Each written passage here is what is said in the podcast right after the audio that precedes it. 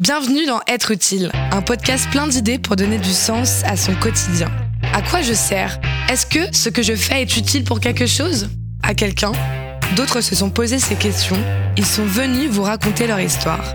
Chacun à leur façon, ils ont trouvé un moyen d'être utile, pour eux et pour les autres. Être utile est un podcast de grande contrôle réalisé avec le soutien du service civique.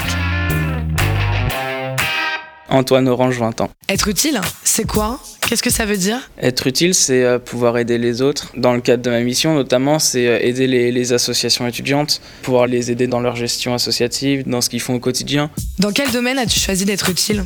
Aujourd'hui, donc, euh, je suis animateur réseau à AnimaFac. Mon travail, c'est de créer du lien entre les différentes associations étudiantes en Ile-de-France. Ce qui me plaît dans ma mission, c'est déjà le fait de travailler en, en équipe de pouvoir rencontrer des gens, de pouvoir sortir, de découvrir comment marche aussi le système des facs et des assos étudiantes parce que je savais même pas que ça existait. Puis pouvoir aider, euh, la dernière fois on a fait un énorme événement national ben, au Grand Contrôle et les assos elles arrivaient, elles nous disaient ah, super, c'était trop bien avec le sourire et tout et ça c'est genre juste kiffant. Comment tu en es arrivé là? Faut savoir que j'ai eu mon bac avec un an d'avance et du coup j'ai enchaîné direct avec des études sup, sauf que ça m'a pas plu du tout. Moi ce que je voulais faire c'était des statistiques dans le sport. Je suis euh, ultra, j'adore le sport. Le premier semestre était très cool, c'était des maths pures et dures, et le deuxième semestre c'était énormément d'informatique, euh, du codage, euh, et ça, ça m'a pas plu. C'était rédhibitoire. J'ai passé euh, six mois en UT que j'ai arrêté. Ensuite, j'ai fait une année blanche. Je me suis réinscrit en fac de sciences et ça m'a pas non plus plu. Je commençais à me perdre un petit peu dans mes études, à perdre confiance en moi, etc. Et il y a une amie qui m'a dit, mais si tu sais pas quoi faire, fais le service civique. J'ai voulu tester. je me suis dit, en plus, je veux, monter sur Paris, donc voilà. J'en suis arrivé là et ça me plaît.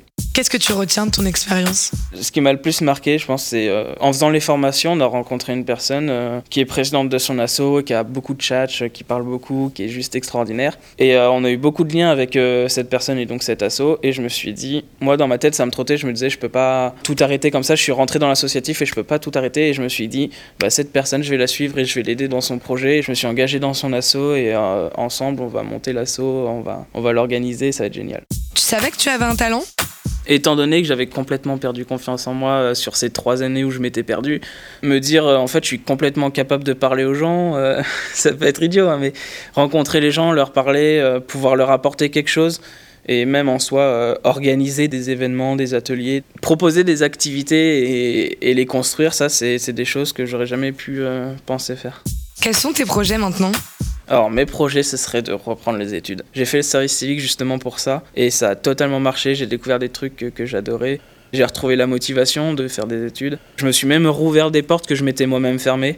Du coup, ouais, c'est euh, reprendre les études, avoir un diplôme et pouvoir être utile aux autres. Quel conseil tu pourrais donner à ceux qui nous écoutent? De pas hésiter et de pas se limiter. Comme j'ai dit, je viens de Lyon, j'étais à Lyon l'année dernière et je me suis dit, je vais aller sur Paris. J'ai fait mes demandes sur Paris, j'avais pas de logement, j'avais rien et il euh, faut saisir les opportunités clairement. Toi aussi, propose ton idée, apporte ton témoignage ou pose ta question en envoyant un mail à êtreutile@grandecontrôleparis.com.